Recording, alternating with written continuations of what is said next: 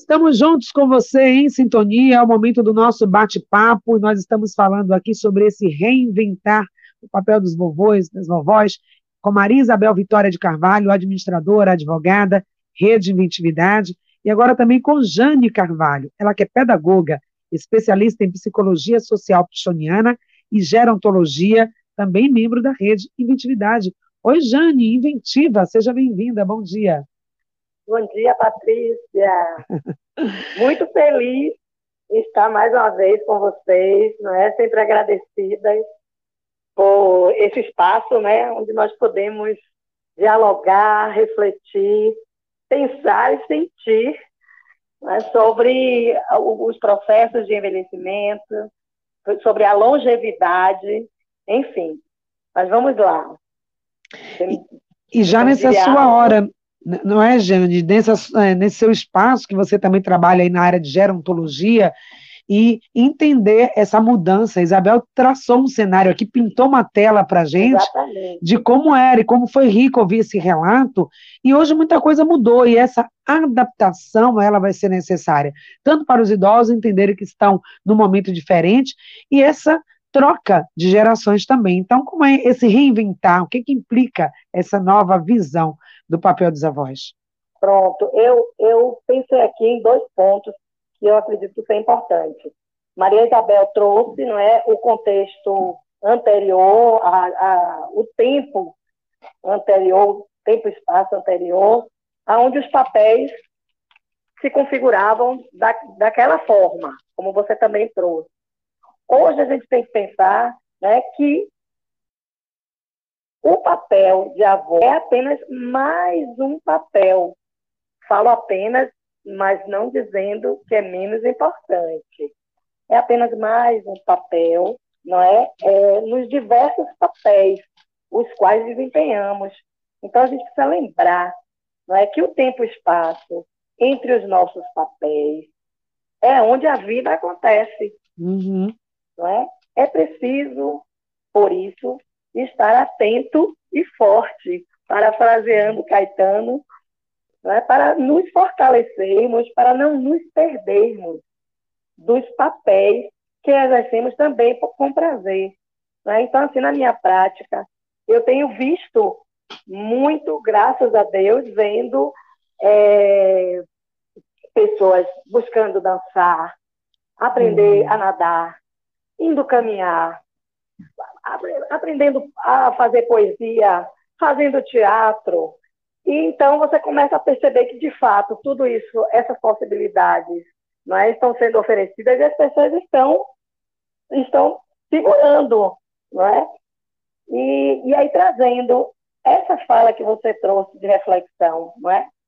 que é muito importante quando a gente pensa no papel avô, avó e nos diversos papéis que a gente desempenha no dia a dia, é preciso que a gente não automatize as nossas ações, não é? que se reserve tempo, que dê pausa para analisar, para decidir, para abrir, acolher, mas também dar limite.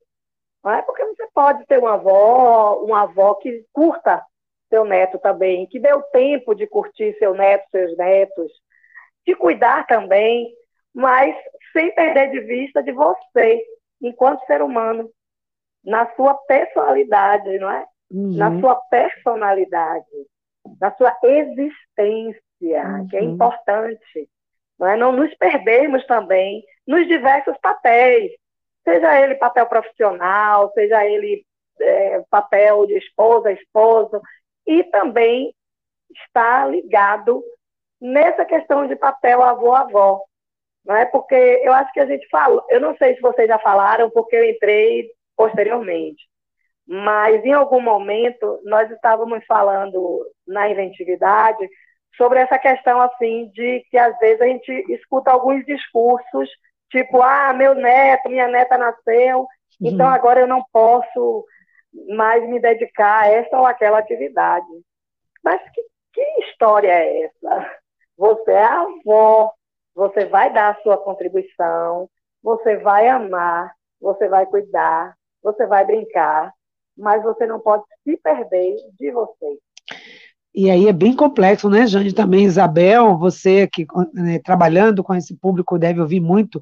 E eu, recentemente, né, trouxe, ouvi também, é, numa passagem que estava, ouvindo uma conversa de duas mulheres, e elas diziam exatamente isso. Olha, nunca mais te vi. Uma delas falava, nunca mais te vi lá no grupo de convivência, estamos sentindo sua falta. Ela disse, pois é, né, tinha nova, minha neta nova chegou, e agora estou com a minha neta, não pude mais ir.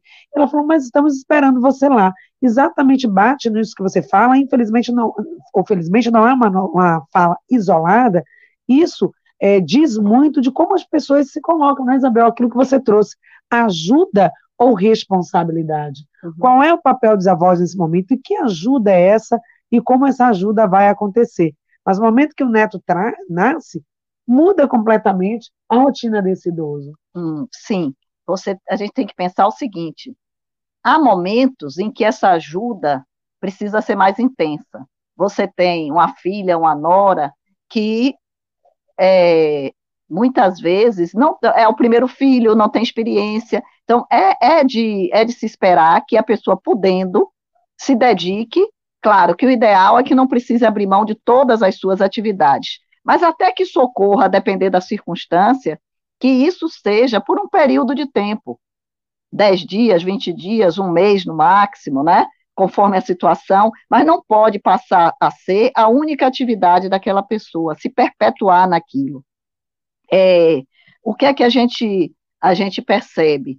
É, essa absorção total depois vai ser cobrada, e tem um personagem aí que está é, no meio dessa relação, e que nós não estamos falando nele, hum. que é o filho, a filha, o genro, a nora, não é? Então, essa pessoa idosa que esteja se dedicando totalmente a isso, mas mais futuramente, se ela não tem também perspectivas, se ela não tem, não abre horizontes e não se cuida é, física, emocional, mentalmente, como a gente tem falado aqui em outras ocasiões, essa pessoa virá a ser também um problema, hum. não é? porque ela não vai, não vai ter um envelhecimento saudável.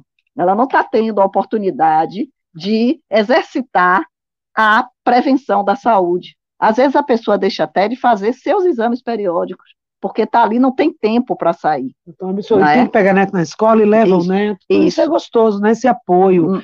Mas ele está deixando de viver a vida. Tem, tem que ser uma coisa, precisa ser uma coisa integrada, Sim. integrada, não é?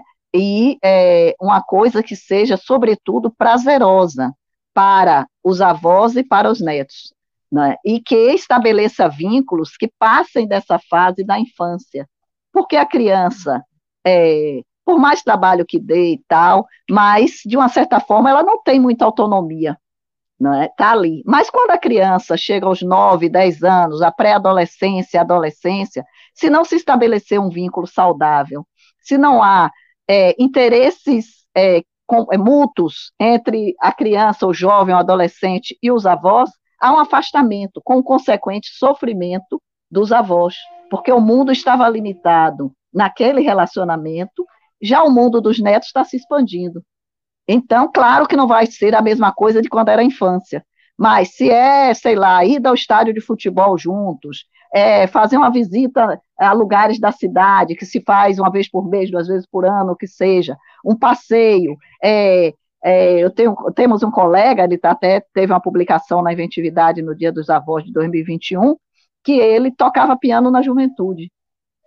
A neta, ele insistiu que a neta tocasse piano, e é, a neta gostou, uma das netas gostou do piano, e eles criaram um, um vínculo em torno disso também. Claro que outras coisas, mas isso agora que ela está moça, vão a festival de, de, de, de música juntos e tal. Então, são coisas que se constroem. Eu estou falando do piano, que é uma coisa que não é assim usual para todas as pessoas, mas há muitas outras coisas. Pode ser o violão, pode ser, como eu disse, o time de futebol, é, é, o interesse por determinado tipo de literatura, o interesse por, por ir a, a, a festas de largo. Né? Eu lembro, minha avó paterna nos levava às festas, Rio Vermelho, Ribeira, ela ia cedo, né, ia bem cedo de manhã, aí ali e tal, e nos, é, comprava melancia, comprava abacaxi, voltávamos para casa carregado de coisa. Sempre eu me lembro dela na festa do Rio Vermelho.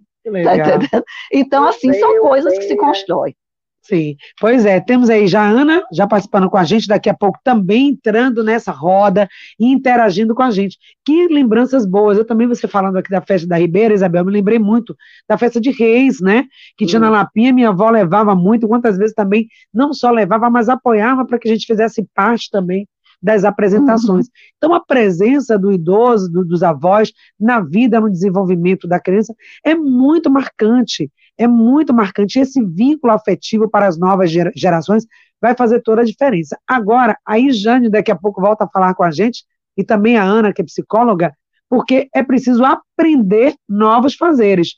Porque o fazer, talvez, dessa geração do idoso com o fazer da criança que está nascendo agora, a geração Y, né, dizer, totalmente interligada com as redes sociais, com a, a, tecnologia, hum. É bem diferente. E aí, essa interrelação vai precisar acontecer de uma forma saudável.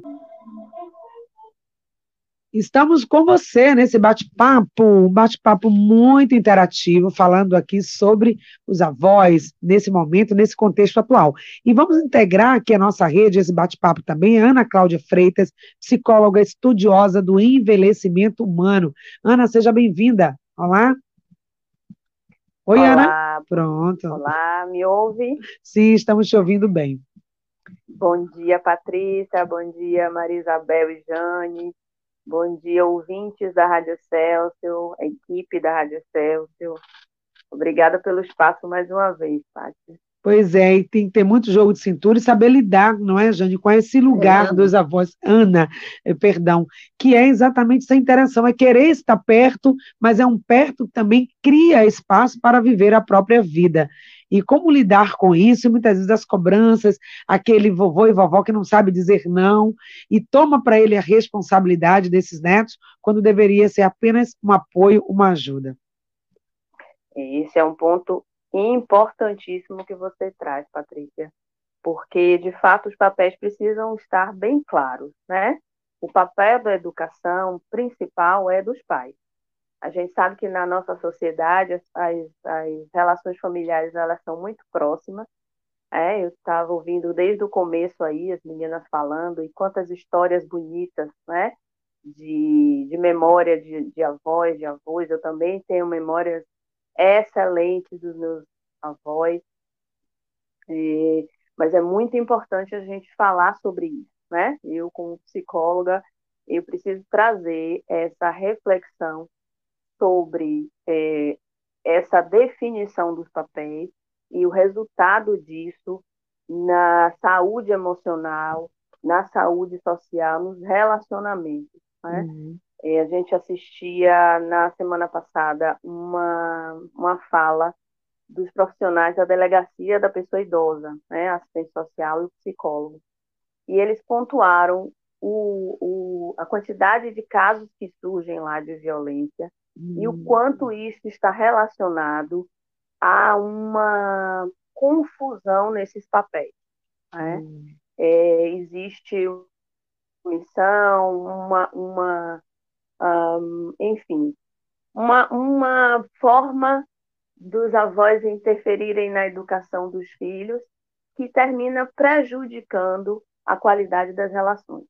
Então, que a gente possa manter essa, essa imagem, essa relação bonita de família, né? em que há o respeito de cada papel. Isso é importante, aqui eu estou pontuando para vocês por conta da minha experiência, inclusive, na clínica, porque eu vejo muitas questões emocionais né, que as pessoas estão enfrentando e o quão é importante a gente trazer essa reflexão de que é necessário a gente olhar para dentro da gente, a gente é, pensar, é, analisar, observar como a gente está se comportando nas nossas relações para que a gente melhore as nossas relações.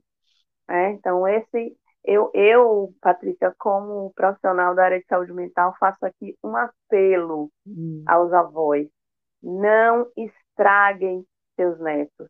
Essa ideia de que o papel do avô e da avó é estragar neto é extremamente prejudicial. E é dessa forma mesmo é. se fala, né? Vai se reproduzindo assim, pois essa ideia. É, pois é. Então, é muito importante que os avós e as avós entendam isso.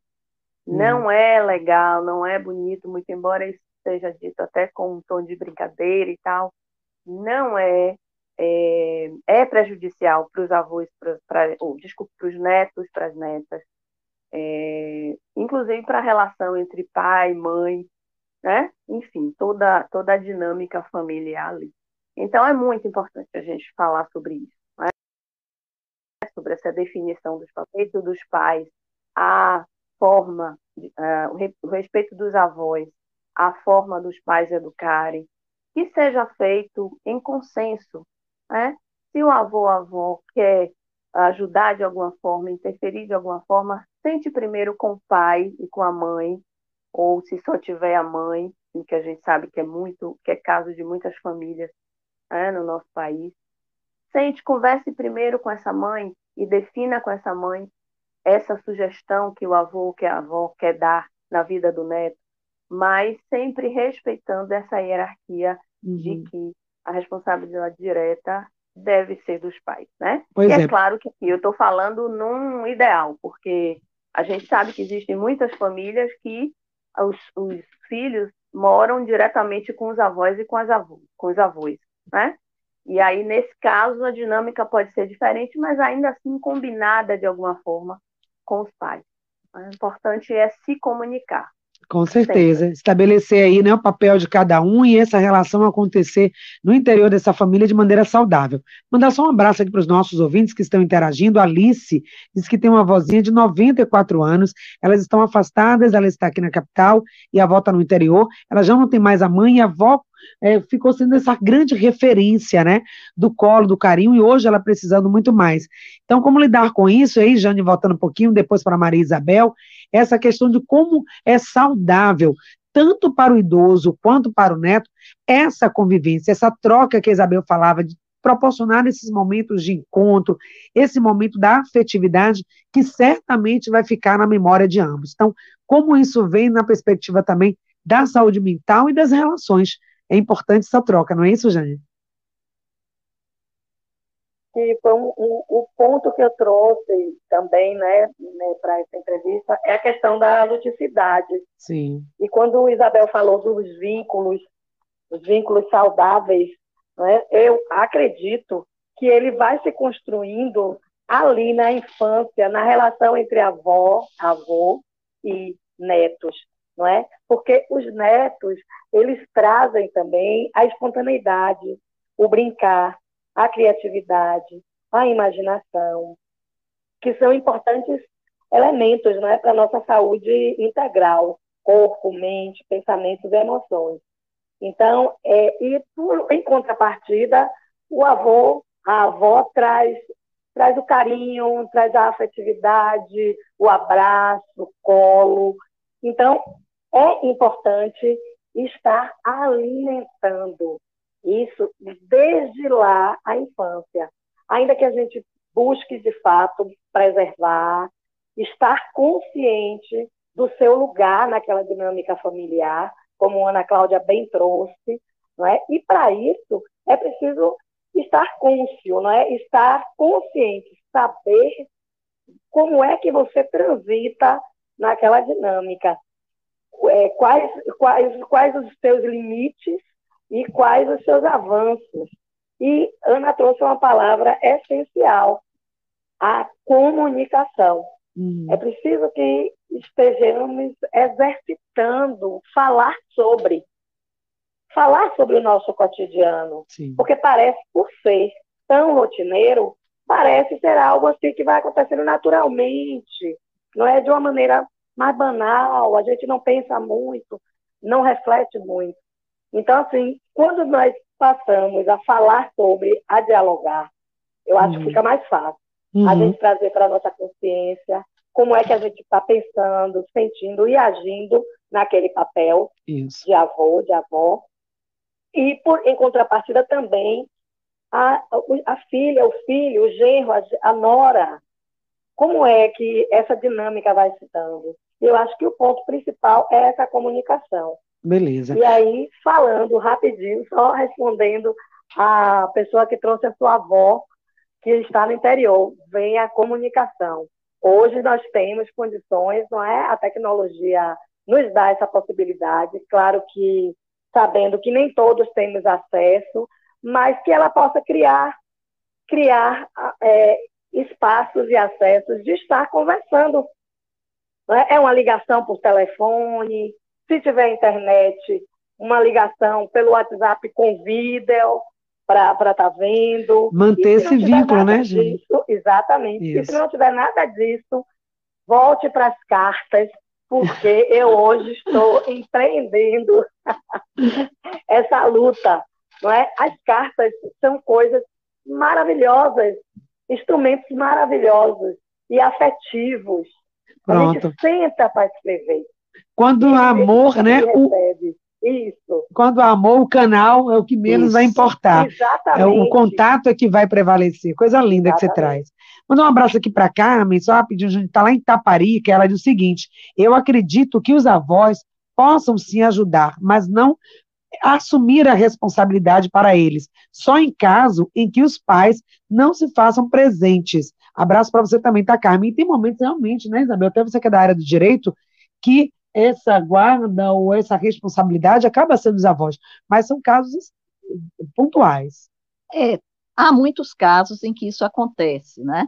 A gente ainda tem muito precisa, por exemplo, deixar o filho até no interior com, com os pais para poder trabalhar na cidade mais próxima, não necessariamente na capital, né? Tem também, você tem casos de, de famílias que é, o filho fica com um né? e, e o outro está em outro relacionamento, ou, ou não assumiu o filho, ou o pai ou a mãe, que acontece isso também com a mãe, e os pais daquele que ficou com a criança, até para que ele possa trabalhar e sustentar a criança, que vai criar a criança. Isso acontece muito. E aí o papel já é um papel diferenciado, porque uma coisa que Ana trouxe, que a gente participou desse encontro lá na Asa Prévia semana passada, é que a gente viu a necessidade de ter uma distinção entre o avô-avó, que está sendo a pessoa que está educando de fato o neto, é o responsável, vamos dizer assim, mesmo que não tenha guarda formal, jurídica, mas é quem tem a guarda da criança, esse avô está no papel meio de pai. Né? É, a responsabilidade, de fato, está com ele. Claro que é uma situação muito delicada, porque a qualquer momento o pai ou a mãe pode, é, vamos dizer assim, ou é, assumir a guarda do filho de fato e até levar a criança, ou pode também, vamos dizer assim, reivindicar esse lugar. Então, a relação que exige muita comunicação, não é? Muita comunicação, muito entendimento, que nem sempre se tem instrumentos para isso. Uhum. Né? Mas, a maioria dos casos, a gente tem os avós no papel realmente de avós. Uhum. Não é? E aí, nesse caso, a, a, a responsabilidade dos avós vamos dizer assim, é cuidar de uma criança, que é uma criança, como qualquer criança que está ali com ele naquele momento, que você tem que ter atenção, tem que cuidar e tal, mas a responsabilidade da educação e de estabelecer as normas para essa educação Sim. é dos pais, uhum. é dos pais, né? E a gente não pode, é, no papel de avô, eu não sou avó, sou tia-avó, né? Então, meu papel é armar quebra-cabeça. Você não pode ultrapassar esse limite, deixa lá, é, é armar quebra-cabeça, tá entendeu? Ah, Se começa a fazer muito, não tenho muito é. que interferir na, na, na, nas normas. Na, tem, tem, que ficar claro esse papel. Gente, olha, esse é um papo que rende, e com certeza nós vamos ter outros momentos para poder aprofundar mais esses papéis, até porque também existe outro lado, e aí já me despedindo aqui, ouvindo as considerações rápidas aí das nossas duas convidadas que não estão aqui no estúdio, mas trazem também as suas contribuições,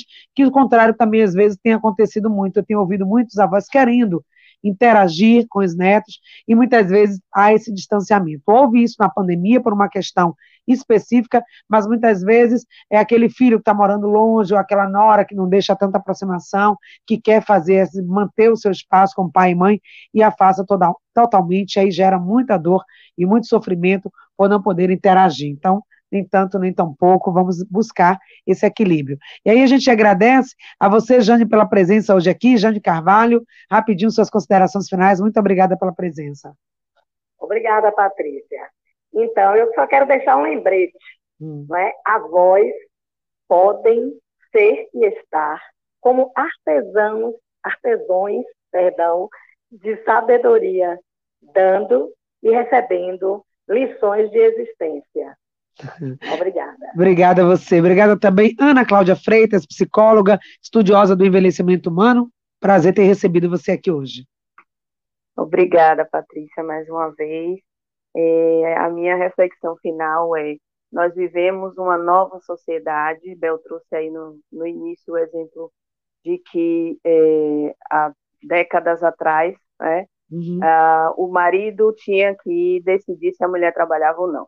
Hoje em dia já não cabe nada próximo disso, Sim. nós estamos cada vez mais autônomos, então a sociedade vem mudando, vem evoluindo. Isso. Então que as nossas relações também se adequem a essa nova sociedade. Um abraço forte para todos os avós e as, as os, os avós, as avós e os avós que estão nos ouvindo, para os netos, para as netas também. Obrigada, Aninha. Se cuidem, se cuidem. Um abraço, querida. Obrigada, Maria Isabel. Vai ter festa, depois você vai voltar aqui para falar do hum, aniversário da intimidade. Veja, viu? vamos Já ter tá um... convidado. Vamos ter no sábado, na Asa Prévia, ali na Rua da Mangueira, serenatas poéticas, às nove horas da manhã, com Jane Carvalho. É uma oportunidade de confraternizar, de, de, de, de compartilhar poesias.